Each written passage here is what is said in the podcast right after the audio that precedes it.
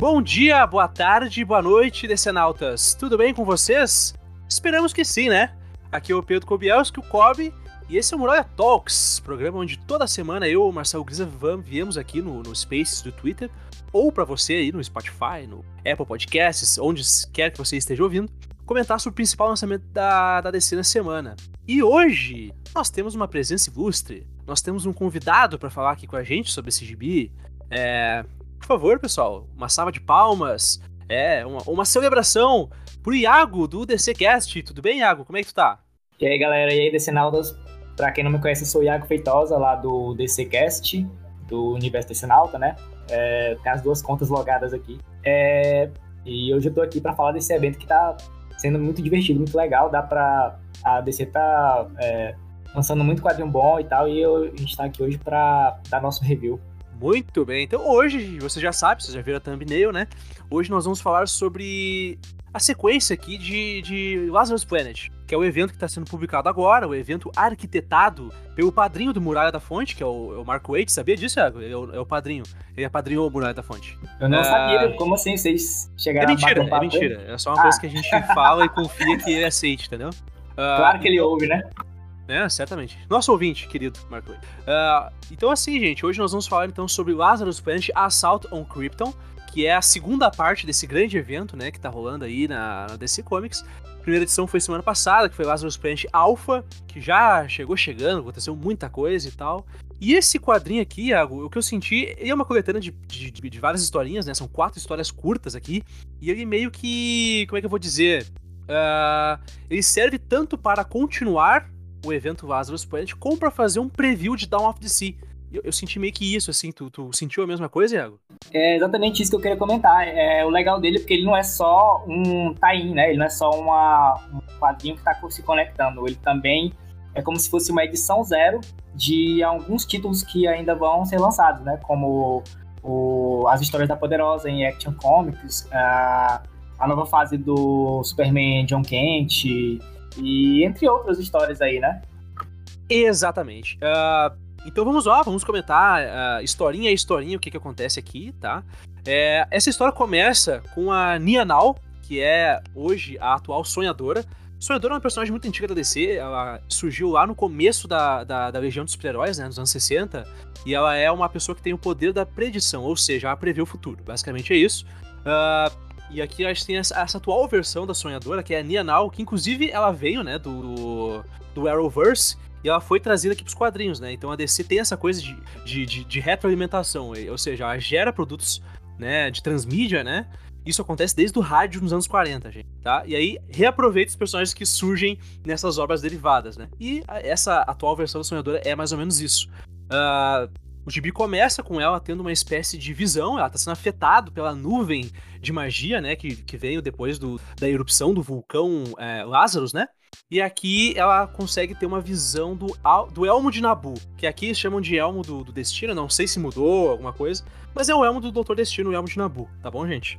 E a partir disso a gente vem aí a contextualização desse quadrinho, Assault on Krypton, eles citam uma coisa aqui muito de decenalta fanático, que, que citam o, o Jaf-El, né, que é um, um profeta de Krypton, que surgiu no evento lá nos anos 80, antes da crise, 1981.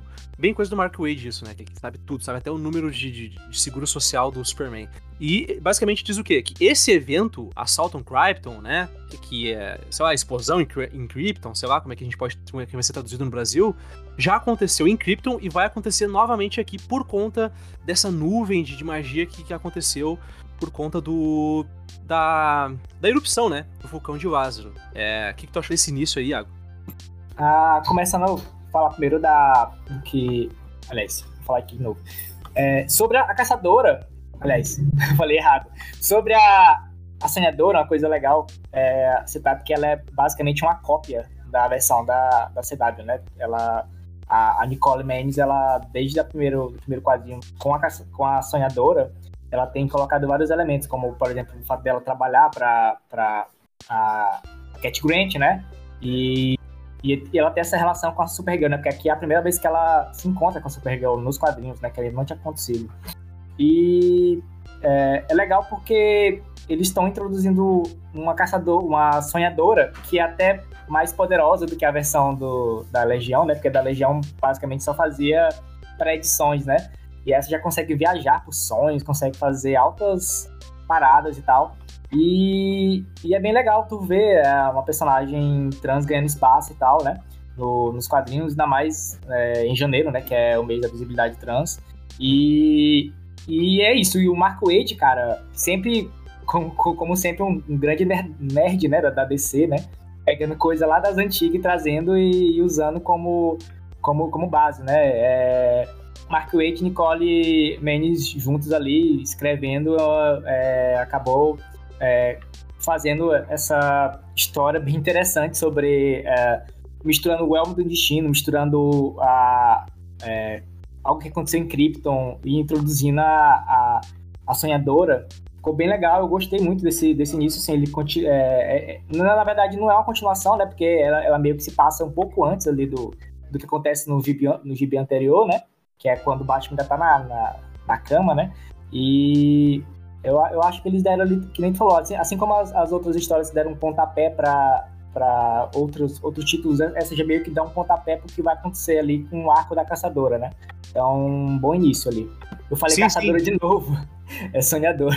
Acho que é a roupinha roxa. Mas assim, uh, esse não, é, não vai ser o único personagem trans, não binário, que vai aparecer aqui em Lazarus Planet, né? A gente vai ter outros personagens surgindo aí nas próximas edições e tal. E a gente gosta. A gente gosta disso, tá? Uh, eu descobri uma solução pra gente pegar, tirar o som aqui. Botar um fone no celular. Só um pouquinho que eu vou tentar aqui. Segura aí. Beleza. Enquanto tu fala aí, tu troca aí, eu vou tentar entender o pessoal. Pessoal, essa HQ tá muito massa, cara. É, eu recomendo para quem quiser acompanhar Lazarus Planet, é, dar uma lida em Batman vs Robin, que é um quadrinho que é, anterior a esse, né? Que mostra como começou essa treta do, do vulcão. E também tem o quadrinho que é o World Finest, né? Que é o Melhores do Mundo. E também tem um gibi chamado Monkey Prince, né? Que é o Príncipe Macaco. Todos esses quadrinhos parecem não ter nada a ver, mas todos eles convergem para esse evento. É, ele foi um evento, eu não sei como é que foi o planejamento dele, mas aparentemente foi bem planejado, que ele conecta todos os, os, é, os núcleos da DC, né? Tu vê muito personagem assim aleatório é, interagindo, né? Besouro Azul, Poderosa, é, Demônio Azul, é, Cyborg, é, a Sonhadora, né? A Mercy Graves, né? é, Isso. Um personagem assim é, interagindo assim. E, e, e, interessante, porque não tem a presença do Superman, que geralmente o Superman é o protagonista da maioria dos eventos e, e sagas. E dessa vez, meio que a, a Supergirl tá sendo a, assim, o personagem que mais aparece, assim, que é tá é. substituindo ele, né? Assim, ela, ela, não é protagonista, mas ela, ela tá ali, ali, em todos os momentos. Sim.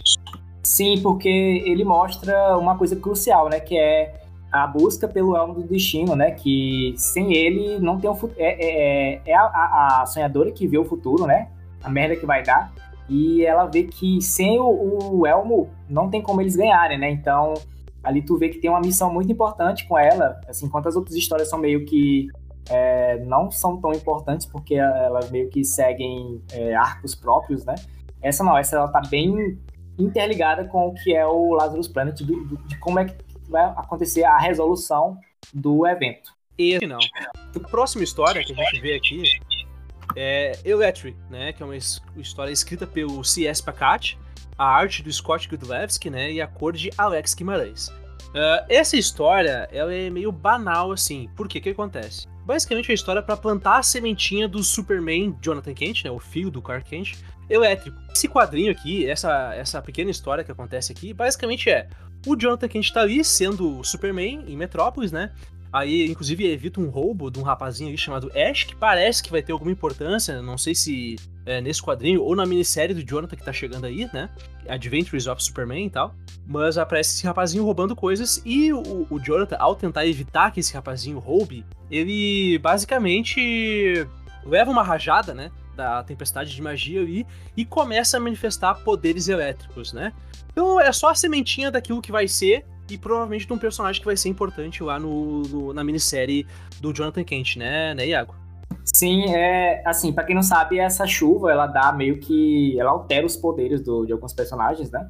E no caso do John foi justamente essa, esse retorno aos anos 90, né? Que é o Superman elétrico. E ao mesmo tempo que é o John, ela, ele ganha esses poderes elétricos, o, o Ash, né? Que é o, o, bandido, né? Que ele tá tentando impedir, ganha uns poderes também baseados em. É, poderes baseados em vulcão, se eu não me engano. Coisa assim, basicamente. Parecido, lembra um pouco o Geoforce, assim. E é, daí os dois, ele meio que continua nessa de tentar convencer ele a parar a, com esses crimes, né? E meio que a gente vê o Ash meio que ajudando ele, né, a salvar as pessoas e tal, usando os poderes dele, aprendendo com o John. E é bem interessante isso e tal, até que chega no final, né? no final ele acaba roubando a, a capa do, do John lá, né? Então, assim, ele é, ele é meio deslocado, né, do, do, do evento em si é um, é um arco meio ali isolado, mas ao mesmo tempo é, é consequência, né? Porque ele. É, os pingos de chuva caem nele, né? Então ele acaba ganhando esses poderes novos.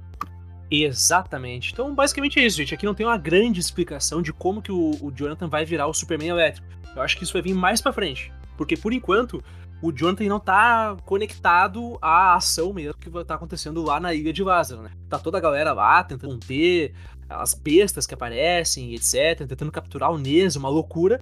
E o Jonathan não tá nesse contexto ainda. O Jonathan tá em Metrópolis. Então eu acredito que essa conexão dele com o Planeta Vaso vai vir mais para frente, assim como a importância desse personagem novo aí que foi acrescentado, né, que é o, que é o Ash, que roubou a capa do, do John, que tava ali com, com poderes elétricos sendo manifestados, né? É, só pra confirmar, o pessoal confirmou aqui que dá pra ouvir, tá todo mundo ouvindo a gente, e é isso. É só porque é, eu acabei gerando dois links, né, pra essa, pra essa transmissão aqui. Depois disso, a gente tem o, o, a história Breakthrough, né? Uma história roteirizada pelo Frank Barbier, a arte do, do Sammy Base, a arte final do próprio Sammy Base. Não sei se é, um, se é um rapaz ou se é uma moça, desculpa, gente, tá? E, e, e finalizado, a arte finalizada pelo Vicente Cifuentes, né? E as cores do, do estúdio A Hi-Fi que coloriza vários quadrinhos da DC. Essa história, ela, qual é a função dela? É trazer a Mercy Graves, que é uma personagem também que foi outra personagem que vem de outra mídia, né? Personagem que surgiu lá nos, nas animações da Liga da Justiça e que ela, ela é uma espécie de leão de chakra, chefe da equipe de segurança do Lex Luthor, né? Então ela tá tentando proteger o Lex Luthor lá da, da, da tempestade, da chuva de magia que tá tendo depois da erupção, né, do vulcão. E é, ela acaba sendo atingida e adquire poderes. Então a Mercy Graves agora, que já é uma, uma canalha, né, uma pessoa sem menor resquício de caráter, tem poderes. Ou seja, ela é ainda mais perigosa. Então, basicamente é isso a história. O que, que tu achou aí, uh, Iago, dessa história? Ele continuou, assim, serviu para continuar a mostrar os efeitos da, da chuva, né? Da, do, da chuva do, do vulcão, né? Porque a gente já tinha visto o, o John tendo poderes elétricos, elétricos já, já, a gente já tinha visto é, Supergirl com um problema de perder os poderes, né? De tipo, do sol amarelo diminuir os poderes dela ao invés de aumentar. E agora a gente viu a Mass Graves, que ela levou uma, um respingo de chuva e, e acho que um raio também, eu acho acertou ela, e, e ela entrou em contato com as armaduras do Lex e de alguma forma ela acabou ganhando poderes que ela se tornou uma ciborgue fodona, assim, meio que nível ciborgue do, dos titãs mesmo. E eu acho que esse, assim, essa meio que é um, é um prelúdio porque que a gente pode ver nas histórias do Superman é, Kal-El, né? Porque como a gente vai ter agora ele, ele de volta à Terra, né? E ele tendo ali enfrentando inimigos mais clássicos como o Lex Luthor, então provavelmente ela vai ser bem, ela vai ser uma personagem crucial ali na, no embate, né, contra ele. Então meio que assim parece uma coisa meio aleatória, mas provavelmente é, é isso, é para explicar algo que a gente vai ver né, nessa nova fase do, do Superman Kal-El, né? Exatamente. Eu tô demorando um pouquinho porque eu tô desligando o microfone do, tanto do Spaces quanto do Discord. E aí é isso. Uh, então é isso, é uma história bem banal mesmo. Ela serve para fazer o quê? Para conectar a Mercy Graves com o planeta Lázaro, né? Eu acho que esse rolê aqui de Metrópolis vai ser meio separado, viu? Pelo que a gente viu ali no comecinho, uh, e também porque eles criaram já várias coisas aqui, uh, vários focos de ação em Metrópolis mesmo. Então eu acredito que vai ficar um foco de, de base dos peixes aqui em Metrópolis. Vamos ver o que, que vai acontecer, né?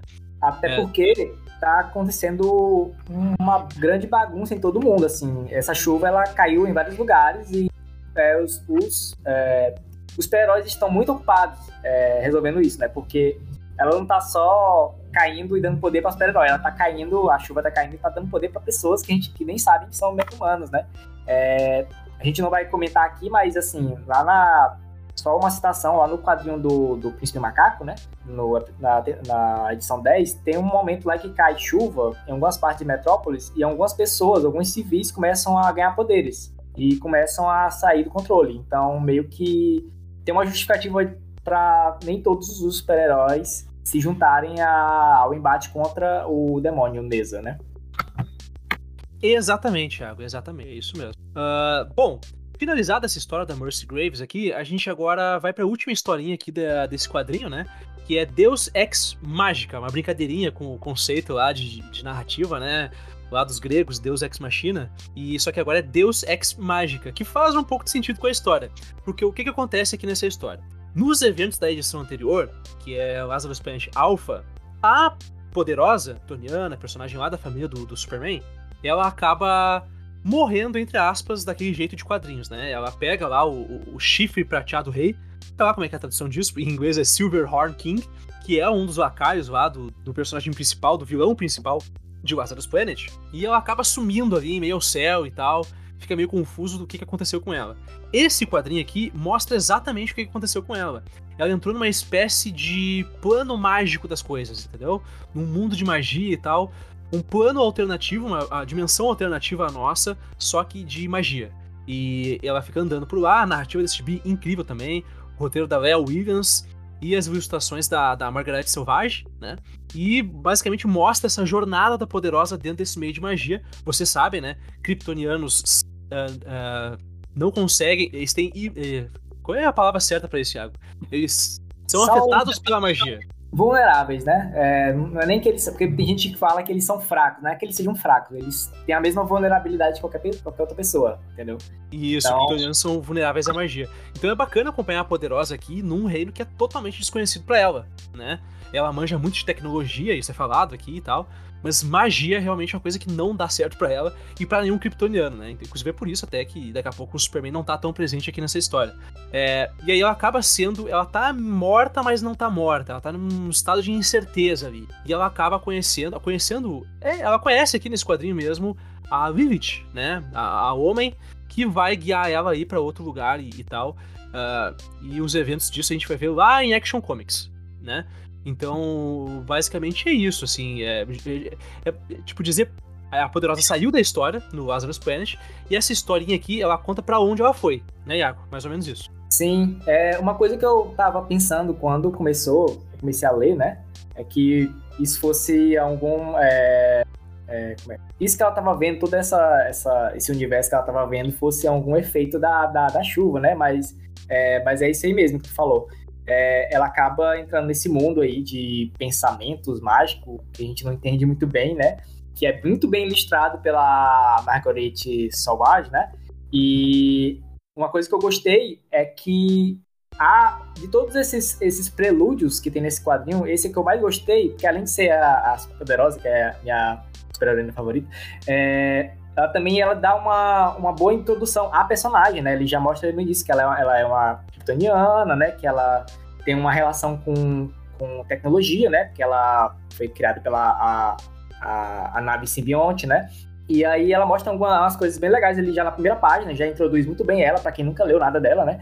E aí já, já passa ali pra parte da, da, da Lilith, né? Que para quem não lembra, a Lilith é uma, uma titã, uma das titãs mais antigas, né?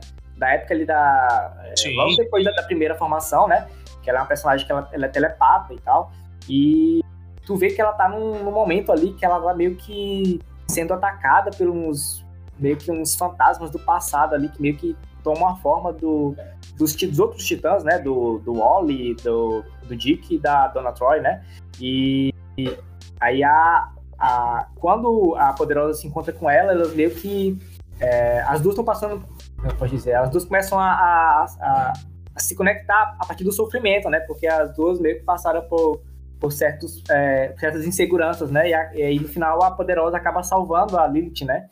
E conhecendo ela, né, pela primeira vez. Porque realmente eu não lembro de nenhum momento em que as duas já tinham se encontrado antes. E daí elas meio que saem juntas e já vira ali o prelúdio para o que vai ocorrer em Action Comics, né? Que já saiu a prévia, né? Que as duas vão ser meio que uma dupla a partir de agora.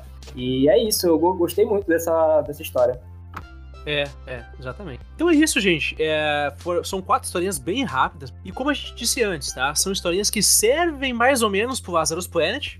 Servem mais ou menos para o Lazarus Planet. Mas que servem mais para criar conexões e elos com outras revistas uh, da iniciativa Down of the Sea. A única história que não tem conexão anunciada com, com títulos é Gone Dark, porque realmente ela é muito mais importante pro Lazarus Planet do que para qualquer outra coisa. Que eu esqueci de falar aqui, mas no finalzinho de Gone Dark, a sonhadora ela acaba sendo meio que cooptada, atingida pela energia de Lázaro, do poço de Lázaro, né, o, o, o Iago? Uh, e aí, esse é que vai ser a conexão. Ela tá tentando achar onde está o, o elmo do destino, o elmo de Nabu, esse que o Batman usou lá no final do, do Batman vs Robin, né? E ela acaba sendo, digamos assim, interceptada pela energia lá da, da, do Lázaro, que, se eu não me engano, estava sendo controlada pela pela, pela bisavó Gu, né? Pela vovó Gu, que é a mãe do Hazal Gu, que estava lá no, na, na, ilha de Lázaro. A, a minha interpretação do último quadro é de que ela encontrou o, o Elmo e ele estava dentro do, do poço, né? Que parecia que ela estava saindo de dentro do poço, mas pode ser uma má interpretação minha, né? Porque no último quadro parece que ela tá saindo de um monte de gosma verde do, do poço, né? Pode ser, Iago, tu tem razão, tu tem razão. Pode ser que tenha sido jogado lá. É, eu não lembro do final do, do Elmo de Nabu, no final lá do Batman vs Hobby, mas pode ser que seja isso mesmo, que esteja lá dentro, né? Dentro do, da, da, das águas de Lázaro e tal. Que na verdade nada mais são do que uma representação do demônio de Lázaro, que, que habitava lá a ilha, né? Que foi aprisionado dessa forma. Uh, e basicamente isso. E aí que eu acho que vai ser a conexão. Como ela pode viajar um mundo dos sonhos e tal. E essa é uma saga bem mística, né? Bem focada nessa questão da magia da, da, da DC. Ela, eu acredito que a sonhadora vai ser bem importante. Mas as outras histórias, vamos lá. Electric. Electric basicamente serve para estabelecer viu, alguns elementos para a minissérie do Jonathan Kent, que vai ser Adventures of Superman, John Kent, que vai encerrar a passagem do Tom Taylor com o personagem, né? É basicamente isso. E Deixa eu ver o que que o. E criar essa ponte, né? Basicamente criar essa ponte realmente com o que acontece. O uh, Breakthrough ali, que é a história da Mercy Graves, tem eventos que vão desembocar em Superman, que vai ser o título do Joshua Williamson, né? Nós temos dois títulos do Superman, mensais regulares a partir de agora, que vão ser a Action Comics do PKJ, né? Que a gente já tá acompanhando aqui no Muralha da Fonte, e o Superman do Joshua Williamson. Então, esses eventos, inclusive porque tem o Ex Luthor aqui, né? E dá para ver que essa história aqui todo o rolê do, do Planeta Lázaro, ele rola antes de Action Comics 1050, né? Porque a gente sabe que em Action Comics 1050 o Lex Luthor tá na cadeia, tá no Chilindró, tá vendo o, sol nascer quadrado, né? Então, realmente essa história provavelmente se passa antes de Action Comics 1050. Uh, uma edição bem de transição, né, Iago? Uh, algumas historinhas divertidinhas e tal, criar uma conexão ali, outra aqui. Tudo muito bem feito, muito bem escrito, muito bem desenhado. Mas é uma história mais de transição, né? Não tem grandes coisas relevantes é mais pra gente ficar super por dentro do que tá acontecendo mesmo no evento Planeta Lázaro, né? É, basicamente pra gente, a gente se situar o que é que tá acontecendo, né? Porque é, na história principal eles meio, meio que vão focar ali no, no, que tá rolando com os demônios e com aquele grupo de super-heróis que tá com, sendo liderado pelo, pelo Robin. Então a gente aqui é meio que pra mostrar o que tá acontecendo ao redor do mundo e e situar também é, e dar um, ali um, um prelúdio porque vai rolar nas próximas edições ali envolvendo o Superman. Porque, se para pensar, esse é um quadrinho que não tem é, o Superman Kal-El, mas tem várias coisas relacionadas a ele, né? Porque tu tem ali a Mercy Graves, né? Que é vilã do Superman, tu tem o John Kent, que é filho do Superman, tu tem a Poderosa, que é prima de um Superman, e tu tem a, a Sonhadora, que é derivada de Legião dos Super-Heróis, que é que tem a ver com o Superman também, né? Então é, é bem assim, meio que uma. Ao mesmo tempo que é uma, uma quadrinho ali relacionado ao, ao evento, ele também é um, meio que um, uma expansão do universo do Superman. Exatamente, exatamente. É, só uma correção aqui, realmente, tu tá certo, tá? O, o, elmo de Nabu, ele caiu dentro do poço e foi isso que causou a erupção, no fim das contas. Uh, então, a sonhadora acabou de chegar num lugar meio ruim para ela, né? Que é no, no, no epicentro da erupção do vulcão de Lázaro, que, que foi o que está causando modificações em todo o universo DC. Então ela tá em maus, tá em apuros aqui, e vamos ver como é que isso vai se desenrolar aí nas próximas semanas. Uh... Lembrando, lembrando que quem, quem tava lá no. Na... Lembrando que quem ficou na ilha foi o aquele o Pixie Shifu, que é o amigo lá do Mon Monkey Prince, né?